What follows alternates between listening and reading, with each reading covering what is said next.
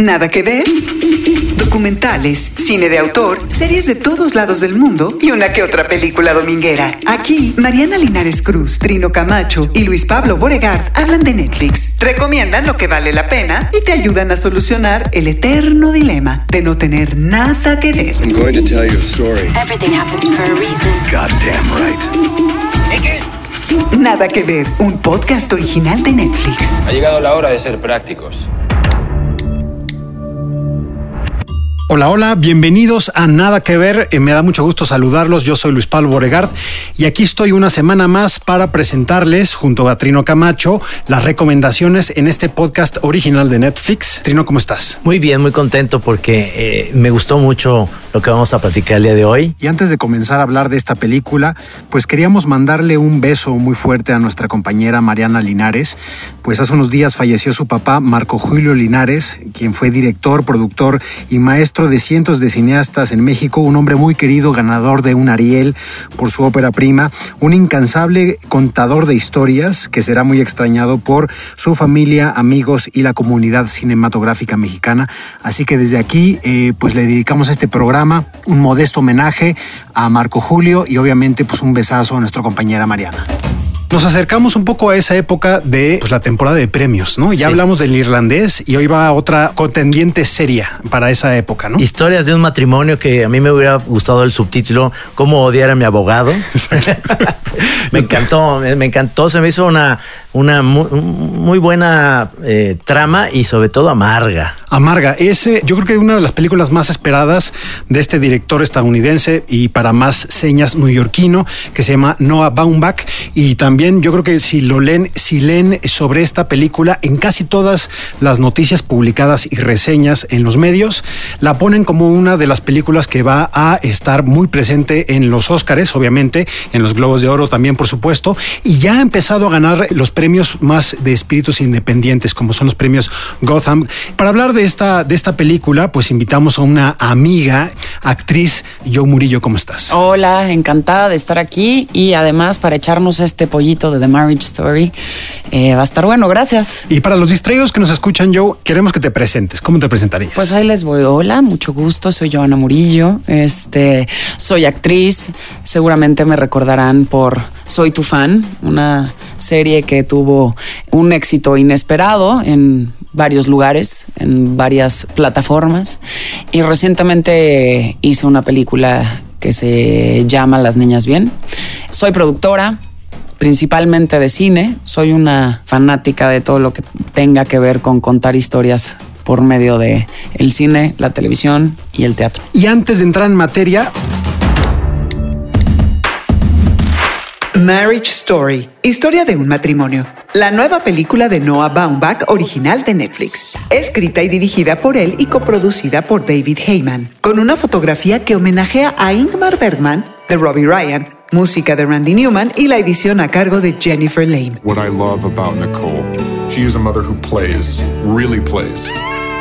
What I love about Charlie, he loves being a dad. He loves all the things you're supposed to hate, like waking up at night. She knows when to push me and when to leave me alone. He never lets other people keep him from what he wants to do. He's She's very very competitive.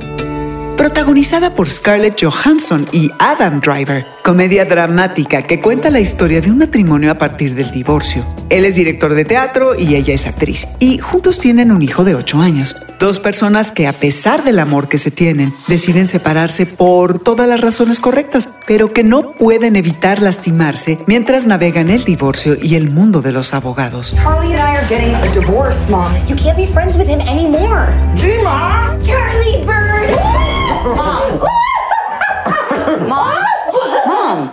What? Never get to really be his parent again. He needs to know that I fought for him. El elenco incluye además a Laura Dern, Alan Alda, Ray Liotta, Julie Haggerty, Ashley Robertson, Merritt Weber, entre otros. Con tres galardones en los premios Gotham, se perfila como una de las favoritas para los Oscars 2020. Disponible en Netflix. I thought we should talk. Okay. I don't know how to start. Dos horas 16 minutos. Es una especie, no llega a ser comedia del todo, sino es un No. melodrama. Te, te lleva de la mano por varios géneros, ¿no? Sí, por supuesto, pero no sé, eh, Joan, ¿cómo, ¿cómo lo viste, Joana, en el sentido de que estamos platicando aquí afuera? Eh, eh, decíamos, pensé que nos iba a agarrar más en el estómago. Al menos yo cuando empecé a ver los cortos dije, chale, no sé si la quiero ver con Maggie, mi mujer, porque no va a ser que salgan cosas que ves, güey, o sea, al- algo que pueda llegar. Y realmente sí tiene una cosa fuerte, eh, intensa, pero no desgarradora, digamos, sino muy, muy sabrosa en ese sentido, ¿no? Sí, todo lo que había escuchado al respecto era, este, me esperaba eh, que me iba a destrozar.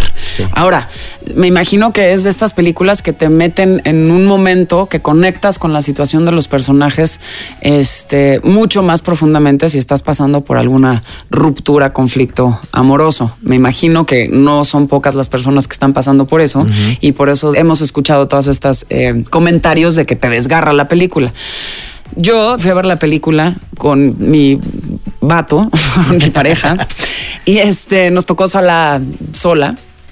Eh, y sentí que era como una terapia de pareja en silencio, en términos de estar eh, espejeándote con lo que estaban procesando los, los personajes, porque nos cuenta esta historia difin- distintas etapas de, de una relación, sobre todo la más rota y, Y difícil, y ¿no? difícil que es deshacer la, la relación. separación. Eh, pero es interesante exactamente lo que dices porque yo también, eh, eh, obviamente las películas, pues yo creo que este, este- sobre todo este tipo de películas que despiertan mucha expectativa, pues las ves acompañado y pues, pr- principalmente uno las ve acompañado por su pareja. Pero es curioso porque obviamente estás viendo esta película que es de una separación y aunque no te reflejes exactamente con lo que estás viendo en pantalla, pues bueno, uno siempre puede proyectarse porque las separaciones pues son cosas comunes en la vida en pareja, ¿no? Entonces ves como algunas cosas que no tienes por qué pasar por eso, pero yo creo que apelan como a una cuestión muy personal de lo que es la vida en pareja y lo que son los problemas que atraviesan los hombres y mujeres, o bueno, todas las personas que están, pues eso, eh, viviendo una relación o un- sobre todo una crisis en su relación. Y yo creo que eso es lo más interesante de los ecos que logra construir Noah Baumbach, ¿no? Es decir, que te habla de esto y no te tienes que ver completamente en, en el espejo, pero hay una, una profundidad, un eco al que te está apelando, ¿no? Sí, por supuesto. Y ahí tomo mucho la, la- la actuación de Laura Dern como la abogada. Está magnífica. eh, eh, esta parte que, que- que se- y luego llegan estos este abogado que me fascina, este actor Alan Alda, que realmente resultó pues un petardo, como decimos. en- pero te lleva con personajes como el terapeuta, que es un gran comediante que, que ah, escribía, bueno, no sé si ustedes alcanzaron a ver en Conan O'Brien, este, el perro insultante, que no sabes quién estaba detrás de ese personaje, que es sensacional. Ah, es él. Es él, Ah. es él, es un gran, gran escritor de- en, en Saturday Night Live. Hizo eh, muchos años las animaciones de unos, de una pareja de, de superhéroes que eran gays.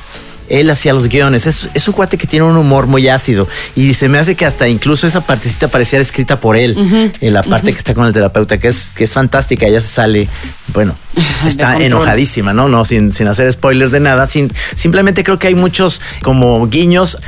Hay una escena que es tremenda, que es de mucha comedia. Es Sí. Cuando le enseña como una, una eh, navajita Navaja. que él trae ahí.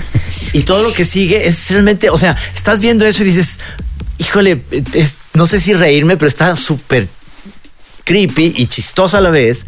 O sea, tiene una parte que dices, sí, qué bueno que vino esa parte. Está, está fantástico que de- dentro de toda la amargura viene eso que está muy, muy simpático Pues para es mí. que las relaciones, eh, los seres humanos, cuando estamos eh, en momentos tan trágicos o en momentos tan dramáticos, rayamos en la ridiculez. Entonces, el ridículo es parte de lo que nos salva al Sí. final del día atravesar estos procesos. Algo que, que- que- que decías, eh, que ahorita me recordó el, el por qué puede ser eh, también una película que te engancha tan fácilmente, no necesariamente a tirarte al drama, pero sí creo que te ayuda a futurear. En caso de que no estés viviendo una experiencia de esas, te espejeas muy bien porque puedes futurear eh, sobre una ruptura en tu relación de pareja o te regresa al pasado y ya, este, si tuviste la experiencia de separarte, que yo creo que es algo muy común, eh, todos hemos vivido separaciones, todos hemos vivido rupturas. Y, y- y verte cómo de repente el enojo te puede llevar a esas situaciones absurdas, ridículas. Pero es que quiero preguntarles eso porque hay que recordar un poco primero los personajes de Noah Baumbach eh, y ahora que te decías tú que eh, tu pareja, pues también los dos se dedican a lo mismo, es decir, seguramente se vieron identificados en otro nivel donde pues quizá Trino y yo no, porque es, es decir, es un director de teatro con una actriz, una actriz que está, pues eh, tuvo un pasado en Hollywood muy breve, pero su futuro es muy prometedor. Él también, eh, pues tiene, acaba de recibir una beca, entonces es como, pues una power couple, ¿no? Sí. Eh, muy interesante. Pero yo les quiero preguntar si, si ustedes tomaron partido, o sea, o si se puede ver esta película de, de un punto de vista mucho, muy objetivo. Que yo creo que en mi caso no, pero se los quiero preguntar. No, tú no. Yo creo que era uno de los grandes logros de la película, como que se balancea Bastante. eh, el, el juicio a, a- Sí. a qué persona. O sea, había momentos en que eh, le echabas porras a uno y había momentos en que te identificabas más con uno, que decías, no, perfecto, tiene toda la razón. Sí, sí, ¿No? Y este, y sí, es un hijo de la. O no, está, también ya enloqueció. Pero se balancea y acabas. De alguna manera, bueno, en, en mi caso a lo mejor estoy muy zen últimamente, no lo sé, Este, entendiendo los dos puntos de vista. Por supuesto, ya, a mí también me pasa. Y, y empiezas a entender el- eh, los puntos de vista en el momento en el que eh, la escena fuerte del departamento de él, en donde Sí. los dos van, es, es muy est- estéticamente la cámara está padrísima. A mí me encanta. Eso es muy Woody Allen para mi gusto. Es Totalmente. que los diálogos se meten a una recámara, pero no te sigue la cámara y luego vuelven a salir, que es como si tú estuvieras ahí sentado diciendo, güey, se están peleando y cómo le hago porque no me puedo salir Ajá. de aquí. Sí. Y, y llega un momento, los dos actúan sensacional. Ay, yo ahí tengo un. ¿Un pero? Un perito. A ver, a ver.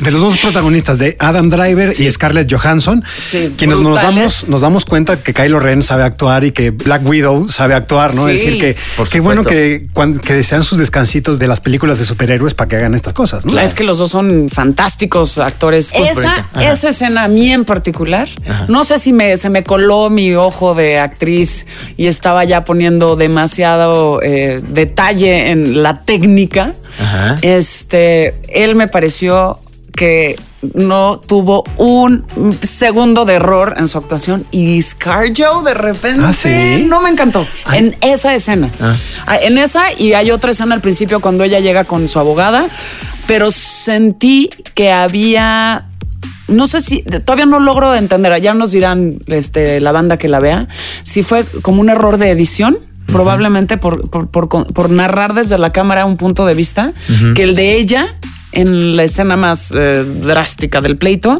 me parecía que se le cortaba la emoción y no por una cosa de contenerse, o sea, de contenerse para no acabarse matando en ese pleito, sino por porque no agarró el tren de la emoción, como sí lo pude ver en, en el personaje de Adam Driver. Llevamos muy poco tiempo y ya estamos hablando de la escena central de, de- No, sí, del matrimonio y que nos remite Story. muchísimo a Kramer contra Kramer, ¿no? Sí. Que tiene mucho que ver también que en esa película habla exactamente de neoyorquinos que se dedican al teatro o a eh, actrices y demás. Como que yo me pongo a pensar un divorcio de mis papás no es, no es tan interesante, pues un dentista y una señora. Es decir, es, es mucho más. ¿Quién sabe? Yo he visto unos casos que están este, más jugosos que final de telenovela en viernes. Claro, claro. Pero bueno, creo que el, el- que el, que el acierto de, de esta relación, eh, más allá de que si es un pleito profesional, o sea, que, que más bien esta ruptura inicia por diferencias profesionales, tiene que ver con una cosa de identidad,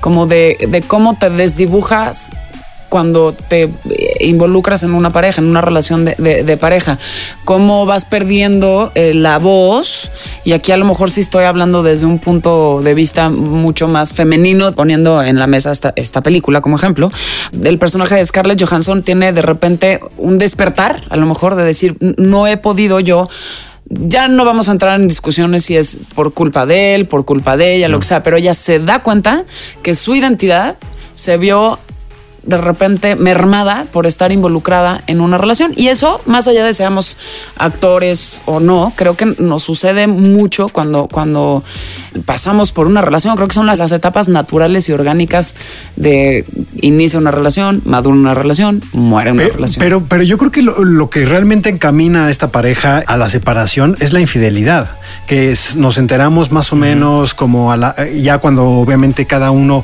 eh, consulta a los, a los abogados, sabemos que ese es como fue el punto de no retorno, porque como todo ser humano, ambos tenían problemas, tenían problemas de comunicaciones en la pareja. Pero para tenía- ella, para él, ¿tú crees que eso fue el punto de... Bueno, no retorno. Él, no lo veía como un, él no lo veía como un... Él, él encontró un Sí. punto de no retorno anterior a ese Sí, episodio. pero, pero es decir, Sí. la, la infidelidad, ella lo sabe, porque ella enlista los problemas y el punto final es, me fuiste infiel. Es decir, todo lo demás lo podríamos trabajar en la escena donde está llorando, está pensando que realmente esta vida dividida se podría llevar de otra cosa, pero se ha rebasado una frontera. Es decir, la infidelidad ahí está y si se fijan bien, la mencionan dos o tres veces a lo largo Sí, de la sí. película. Es decir, no es, eh, en- entiendo porque también es el es, son los personajes que dibuja un poco Noah Baumbach en las separaciones de generalmente relaciones y parejas muy intelectualizadas, ¿no? Es decir, un poco burguesas, donde estos son problemas, pues no son problemas de la vida real, sino ya son problemas mucho más personales en el, eh, en el ámbito más personales, Sí. exactamente. Sí. Pero yo creo que eso no se puede soslayar. O sea, es decir, él le fue infiel a ella, ella estaba, tenía un alto margen de tolerancia y esa es una de las cosas que no va a tolerar. Que, es una cosa de, al final, eso de que su voz es suficiente para que cuente, ¿no? Es decir, no te voy a perdonar esto y además está en el ámbito de lo personal. Yo no estoy tan de acuerdo contigo. Está bien, para eso estamos en este. Qué bueno. Yo nada más creo que si no hubiera sucedido ese episodio de la infidel- infidelidad, esto hubiera explotado a lo mejor más tarde que temprano. Claro, obviamente. Pero, bueno, sí, como detonador de... o no hubiera explotado, porque finalmente ella hubiera hecho una, una serie de éxito en Los Ángeles. Y, Y una temporada de teatro en Nueva York. claro, exactamente. Y yo hubiera dicho de aquí soy y ya no le voy a seguir el, este, echando porras a bueno, este pero ese señor. es Margie Story 2. Sí, sí, sí, El, segunda el parte. reencuentro. Segunda parte del reencuentro. Pero a mí me encantó, el los personajes extras son sensacionales. La mamá de ella Sí. es una loony, Julie Haggerty, una actriz fantástica que salía Hippie, en ¿no? hippie, que casi en todas las películas sale así. Acuérdense que ella sale en ¿Dónde está el piloto? Ajá, es ajá. una gran actriz. Y la hermana Merit Weaver, que también es Sí. una gran actriz que la vimos en la, en la serie de esta de las de- Unbelievable. Buenísima. Exactamente. Sí, Es una de las mejores buena. cosas que vimos. ¿Y qué tal Rey Liotta, eh? Que reaparece Ay, y no. te tardas unos minutos Es- diciendo. es sin reconocerlo. ¿Es, es, No es él sí o no es? sí. No, pero hace el papel perfectamente de del, del abogado que le tienes miedo, que Sí, dices. del tiburón. ¿qué me voy a-?" Sí, es un tiburón. Pero a ver, ahora que estamos hablando de desencuentros, Joe, la escena final, y yo creo que estás ahorita hablando de la dimensión de cuando tú como actriz estás viendo grandes actuaciones en pantalla. A mí, por ejemplo, la escena de la pelea en el departamento de él en Los Ángeles, cuando él ya está buscando cómo mudarse eh, por una temporada para estar cerca del hijo, a mí se me hace un poco fuera de rango. Adam Eso es lo que... eh, ¿Él? Él. Ay, qué interesante que mira, Sí. él no te gustó y a mí ella no tanto. Sí, sí, sí. Es decir, a lo largo de la película, él nos van contando que es, es un tipo competitivo. De hecho, es increíble cómo Noah Baumbach presenta a los personajes porque están leyendo las cartas que uno escribió del otro en, Sí. para, para su terapia de parejas Con sus cualidades. con sus cualidades. Entonces, pues ya eh, el, el brochazo de los personajes está muy claro desde los primeros minutos de la, de la, de la película.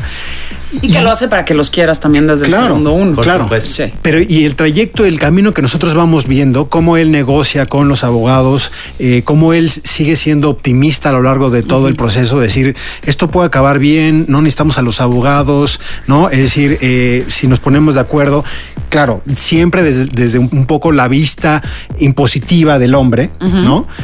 Pero cuando llegamos ahí, creo que pierde los cabales y creo que eh, está fuera de lo que el personaje era. Es que a mí eso es lo que me gustó. Que justo Sí. se rompe todo lo que viene. A mí me gustan los dos. Es que yo no. así que yo no. Ahí que hay un medio aquí entre lo- A mí me, enca- me encanta la actuación de los dos. Pero claro, yo creo que eso es lo que, lo que genera es una empatía, ¿no? En todos los espectadores. Y tú lo que quieres es que, que, que la saquen, ¿no? Es decir, Claro. que, que salven la relación, obviamente. Por supuesto. Entonces estás echando porras a los dos. Yo, en mi caso, yo sí tomé partido. Eh, ¿Por quién? Obvio por él. Pues, Obvio por él, claro, todas nos tenemos que ajustar No, a sus no, no, no, no. proyectos, No, a pero- sus ideales. Es, es- es un poco lo que es, es un poco lo que estábamos hablando. Es decir, obviamente creo que tenía un arreglo. O sea, tenía un arreglo y yo creo que él no sabe ceder en el momento en el que tenía que ceder.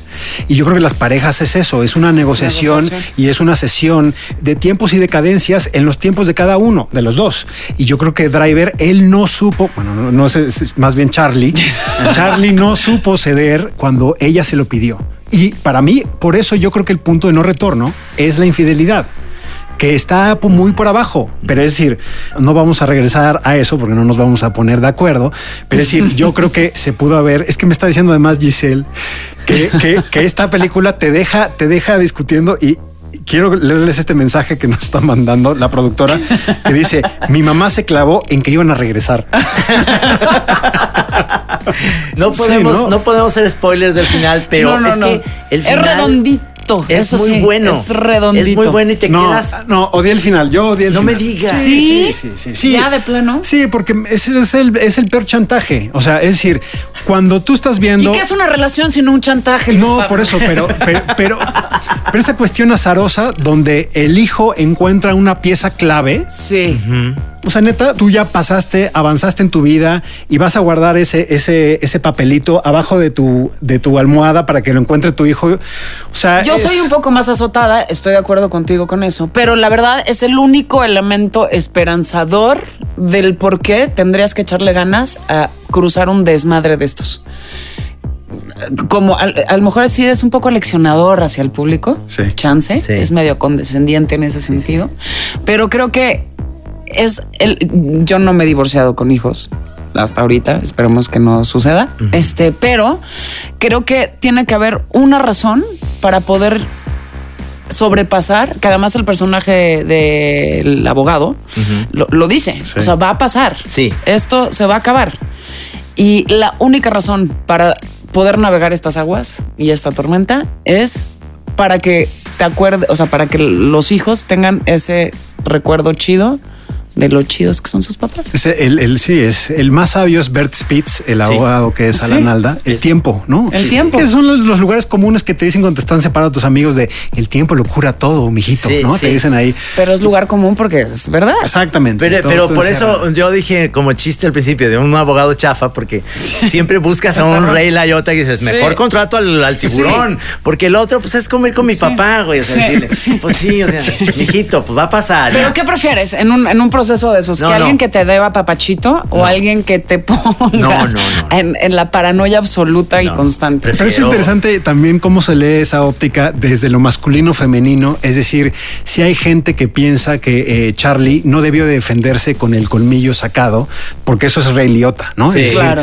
Si debió de haber un poco Claro. cedido, un poco en honor a lo que él quería, que fuera un arreglo entre las partes sin abogados, ¿no? Es decir, decirle a Scarlett, llévate todo, pues yo quiero ser un buen padre, nada más no me dejes eh, no ver a mi hijo. Es que ahí abres otra puerta muy este, escabrosa, que es la manipulación de las situaciones a través de los hijos. Wow. Bueno. O sea, a través de... Sí, sí, sí, pero eso ya es como para una sesión de terapia. Más que para la parte 2, yo creo que hay que escribirle a Noah Baumbach que se ponga a escribirlo. Pero quiero que nos detengamos un poco a hablar de Noah Baumbach porque es uno de los cineastas más interesantes. Hace esta película a los 50 años y de hecho se le ocurrió, eh, un poco lo que decías, se le ocurrió en 2016, tres años después de que ya se había divorciado de, de Jennifer Jason Lee. Eh, y estaba yo creo que un poco con este... eh, pues, Crisis que- de la mediana edad. Puede ser una crisis de la mediana edad, pero yo también creo que en el duelo o en el pozo de esta separación, ¿no? Es decir, eh, se pusieron a pensar y yo creo que lo curioso que le han preguntado todo el tiempo a, a, a Noah Baumbach es que es más una, también hablando de lugares comunes, de los lugares comunes que hacen los periodistas o que preguntan los periodistas, que es qué tan autobiográfica Ajá. es esta película. Y él decía, no es autobiográfica. Así yo me, yo, yo me divorcié. La diferencia es una película personal. Y yo creo que, es decir, ustedes se vieron identificados. Eso es lo que hace una película personal, ¿no? Por supuesto, cualquier película de Woody Allen es, es una película eh, desde el punto de vista, pero no es personal, no es realmente él no lleva esa parte y eso es lo interesante de esta. Igual, igual me pasó con eh, Kramer contra Kramer, es decir, son las películas que me han movido en la, en la historia de mi vida que al menos llevo dos matrimonios, en ese sentido de separarte, ¿no? Y de sentir esto sin abogados de por medio. Tuve la fortuna, en ese sentido no hubo ningún rollo, no tengo esa experiencia. No pero un Rey Liotta en tu vida. bueno, es que también es muy diferente el sistema este, legal eh, americano que Sí. el mexicano. Eso sería otro pleito muy distinto. Por supuesto. También, Bueno, sí, tomaría primero años, ¿no? O ahora, bueno, no sé, no, no, sé, sé, no pero sé. Pero, pero creo que también sería una experiencia muy, muy, muy distinta. Ujú, Pero, pero eso no me gusta de la, de la película. Generalmente eh, tiene, aunque tú lo ves al final un poco de chantajito, a mí se me hizo que estaba perfecta, o sea, termina muy bonito, me encanta el final, o sea, me quedé como con esta onda medio amarguis de que, Es que es un final muy amargo. o sea, Pero yo ya creo el que zapatito y eso, pues, ¿qué te puedo decir? me encantó. Zapatito ¿Lloraste, blanco, Trino? zapatito ¿Lloraste? Pues casi, o sea, casi. Yo soy muy chillón en las películas, yo me las creo. Tú, yo- Perfecto. Ay, yo no, y soy chillona. Y, pero hubo momentos en que sí sentía que me pasaban cositas físicas y era sobre todo cuando el niño se tenía que ir con uno o Uf, con otro. sí. Eso sí me parecía algo muy duro de ver.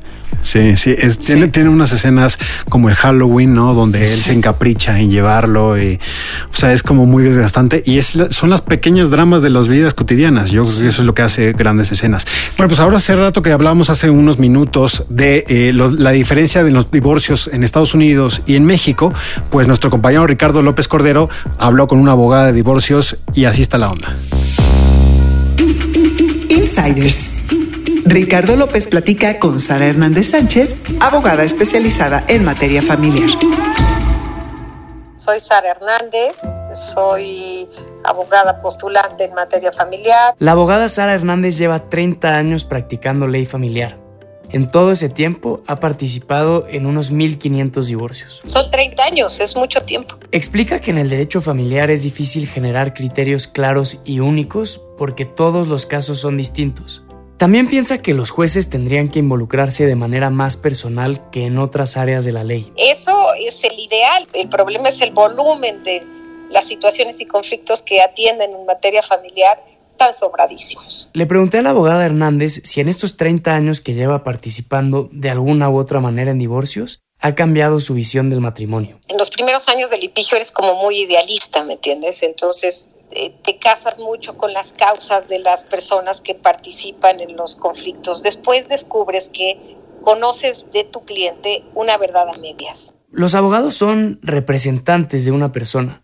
Su trabajo es abogar por los intereses de sus clientes, pero eso no siempre es fácil, porque los clientes no suelen ser claros en lo que quieren lograr con una demanda de divorcio. Una vez que te subes ahora sí al tren del proceso con ellos, empiezas a descubrir que existe muchas peculiaridades que no te dijeron o quedaron cortos o quedaron muy arriba de lo que realmente estaba sucediendo. La abogada cuenta que con cada caso ella va haciendo preguntas, descifrando su propia verdad de la historia de cada pareja. Tú ya sabes que la persona que te diga, no te, yo, mi intención sobre este divorcio no es una intención de carácter económico, pero cuando tú determinas, él ofrece esto y te dice, con eso ni, no, no me quedo y no quiero, te das cuenta efectivamente que la intención en un- o lo que te manifestó como intención que no era prioritario lo es. Entonces ya estableces como patrones.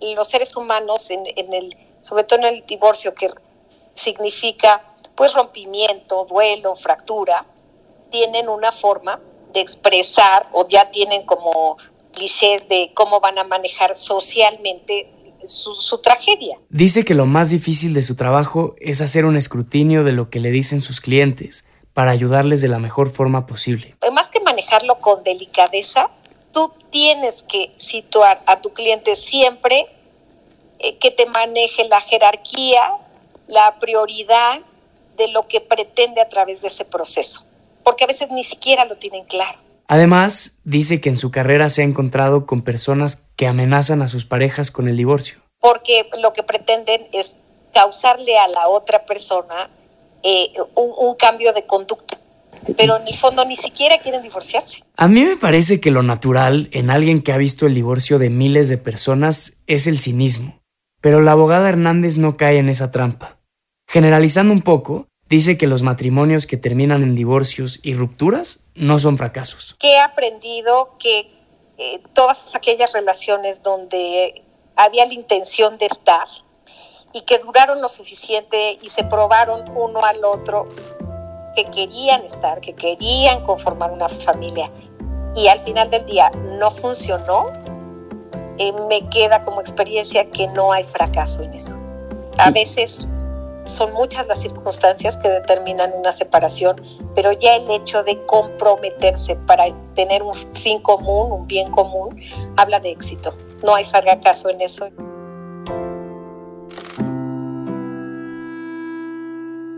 ¿Qué otras películas les vinieron a la cabeza cuando viendo Marriage Story? Bergman. Bergman, no, Bergman. Bergman. Bergman. De El Negro. Exacto, del Negro. Este. No, bueno, la primera escena donde ella aparece es una referencia, es un homenaje. Sí. Este, hay homenajes a Bergman todo el tiempo. Una de las eh, obras de teatro que hacen ellos juntos, que se ve en la casa de la mamá, un, re- un recorte de revista, es este, historia de un matrimonio que este, pues es de Bergman. Eh, Husband and Wives de Woody Allen. también. También, tiene mucho de Woody mucho. Allen. Yo Sí, creo sí. que la herencia es normal, ¿no? Es Ahí decir, salen hasta actores de Woody Allen, ¿te acuerdas? Este- Alan Alda, Ajá, ¿no? por Alan ejemplo. Alda, claro. Pero él, yo creo que es un heredero completamente eh, honesto y reconoce la influencia del cine de, Sí. de Nueva York de Woody Allen en su filmografía y obviamente cómo no, cómo no tomar lo mejor de Woody Allen. Pero yo sí creo que encontré como eh, autorreferencial a, no, a Noah Baumbach. La película que más me interesó ver de- después de Marriage Story es Descuid and the Whale, que se llama Historias de Familia, que es su película, que para mí es la mejor película de Noah Baumbach, que es también la historia de un divorcio mucho más amargo que este, mucho más agrio. La película con Jeff Daniels, ¿no? Donde él es un académico y Laura Linney, que es una escritora también... eh, Genial actriz. Exacto, es una estupenda actriz y es una escritora que le va muy bien y que eh, eso sí se empiezan a separar, pero ahí todas las consecuencias que sus dos hijos, uno de ellos es Jesse Eisenberg, que es el mayor, empiezan pues a digerir muy mal, ¿no? Con problemas, sobre todo el, el más pequeño, con problemas graves en las escuelas. ¿Se acuerdan que él presenta en un festival la- una canción de Pink Floyd como si la- él la hubiera escrito? Sí. Entonces, eh, esos detalles son muy buenos, muy ricos. Está ambientada en el Brooklyn de 1980. Esta Marriage Story, me refiero, ya es moderna, también en Nueva York. Entonces, yo creo que eh, se se pueden entender o se pueden leer como una, pues como una obra, ¿no? Dentro de toda la trayectoria de Noah Baumbach. Las dos cosas con ecos muy particulares. Estaba leyendo que en, esta en the Whale, Jeff Daniels, que es el personaje del patriarca, usó un, abrigo del papá de Noah Baumbach, que también era un escritor y que falleció más o menos cerca al estreno de Historias de Familia. Entonces yo creo que es un, es un cineasta que encuentra como muchos ecos, que sabe dónde volcarse, increíblemente también fiel a su estilo Sí. desde su primera película. Sí. Que si ustedes les gustan, ahí eh, vi que en Netflix hay tres películas de él, que es su primera que se llama Kicking and Screaming, Eh, está The Meyerowitz Stories, que es una película de 2017 con eh, Adam Sandler y Ben Stiller. Y eh, La de Naomi Watts y, y Ben Stiller también, la While We Were Young, o como Young, o como ya se- no está, ya, no, está, pero es muy Ah, buena. Esa, esa, es muy ¿no? divertida. Sí, y esa es, esa- esa es más comedia, ¿no? Que Sí, drama, pero es como se adapta este matrimonio a los millennials, ¿no? Ajá, Está- es muy divertida. Bueno, sin duda es un director que le gusta trabajar con actores, que lo hace de una manera muy teatral que a mí en lo particular me conecta mucho más fácil este, a las emociones porque tienes eh, una oportunidad de ver la vulnerabilidad tanto del que le escribe la historia como el que la dirige como el que la está actuando entonces se hace ah, un conjunto poderoso Eh, eso sin duda se lo aplaudiré siempre a Noah, a nuestro querido Noah. a nuestro querido Noah. Y, y yo nada más para cerrar este episodio de Nada que Ver les pediría, eh, pues vamos a entrar un poco ya en materia de proyecciones y creen si alguna de las cosas que vamos a ver van a estar nominada a los Óscares o premiada en los Óscares. Mhm. ¿Sí? Sí, es que no sé cuál- con- con- con cuáles otras están en, Bueno, en es la que competencia. Yo creo que hay una competencia muy grande, ¿no? Es decir, yo creo que de Irishman también algunos Híjole, estarán en, en- en actuación masculina. eh, Adam parece- Driver, ¿eh? Para mí. Adam sí, Driver. seguro va a estar Este, ah, eh, nominado como actor. Sí, por supuesto. Como Scarlett, por supuesto, Sí. actriz. Eh, Guión. guion. Sí, puede ser. ¿Mejor película va a estar o no? Sí, creo que sí.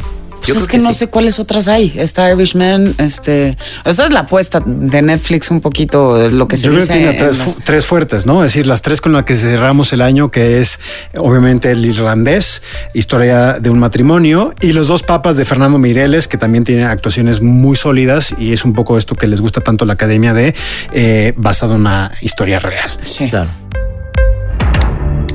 Pues yo creo que ahí lo dejamos, dejamos la duda en el aire y... Hablando de premios, sabes que nada que ver, estamos también en los, podcasts más escuchados en iTunes. ¡Bravo, Eh, Entonces, equipo! eres nuestra madrina, la que nos trajo el- Las buenas la- noticias, las buenas nuevas. ¿eh? Encantada. Y este va a ser de los grandes, grandes podcasts porque realmente platicamos de una película sensacional. Le entramos a una profundidad que yo creo que estuvo muy bien que yo aportara pues, esa sensibilidad que yo creo que pues, son ecos que ves en pantalla que nosotros pues, no tenemos porque no nos dedicamos a eso como tal, ¿no? Totalmente. Entonces yo pues muchísimas gracias por acompañarnos. No, yo estuve feliz de estar aquí, de, bueno. invi- de su invitada. Oye, ¿dónde te podemos leer en las redes sociales para quienes nos siguen aquí en el programa? Ah, es eh, arroba Joana Murillo. Joana es J-O-H-A-N-A. Está un poquito complicado, pero este, así estoy en Twitter y en Instagram. Perfecto. Trino. Trino Monero en todas las plataformas que se puedan imaginar: Facebook, Twitter, Pinterest, Instagram.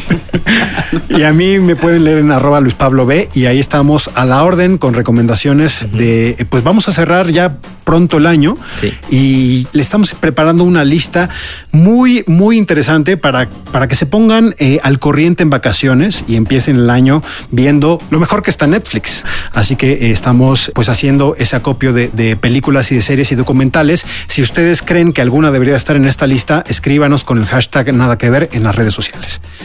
Nos escuchamos la próxima semana. Muchas gracias. Gracias. Gracias. Besos, Mariana. Ponle. Luis Pablo recomienda The Movies That Made Us. Y después de un gran tema, como esta película que es Marriage Story, historia de un matrimonio, les voy a recomendar un extra. Se llama The Movies That Made Us. Es una eh, miniserie documental muy interesante y sobre todo si te encantan las películas como nos encanta aquí a nosotros en Nada que ver, es una serie que tienes que ver. ¿De qué se trata esto? Eh, Son cuatro episodios en su primera temporada que ha sido sumada a Netflix recientemente y lo que ustedes van a encontrar son las inside stories, las historias de las entrañas de cómo se gestaron algunas de las películas más famosas y más exitosas. ¿Qué tenemos en esta primera temporada? Tenemos Dirty Dancing, Home Alone, Ghostbusters y Die Hard o Duro de Matar. Son cuatro episodios, cada uno de menos de una hora. El más largo dura 51 minutos de Dirty Dancing y el más corto dura 45 minutos, que es Home Alone, o como lo conocimos aquí en México, Mi Pobre Angelito, de 45 minutos. Ustedes pueden ponerle play en desorden. Yo la primera que vi fue Die Hard, que es la última de esta primera temporada, y te enteras eh, de unos datos que son sencillamente deliciosos. Bruce Willis, Bruce Willis, por ejemplo, es el actor que protagoniza Die Hard y que Duro de Matar se convirtió en su gran salto a la fama. Él solo había hecho series en televisión, Moonlight, en los años 80 y esta se convirtió en el éxito inesperado, una película de acción que se ha convertido en uno de los clásicos navideños para ver cada temporada, una película repleta de acción y con un gran, gran villano, que es Alan Rickman, un inglés que, por ejemplo, viendo The Movies That Made Us, sabemos que le costaba muchísimo trabajo agarrar una pistola. Él era un actor de teatro, entonces no tenía fuerza en la muñeca para cargar una pistola, entonces tuvieron que hacer esas tomas varias veces para que pudiera apuntar bien este villano ya clásico que es Hans Gruber.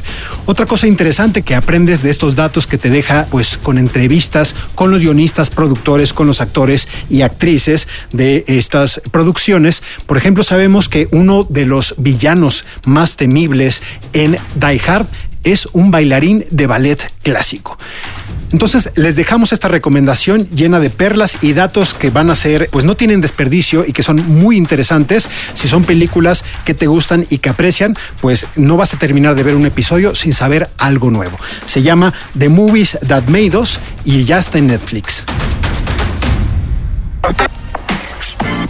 Nada que ver. Un podcast original de Netflix.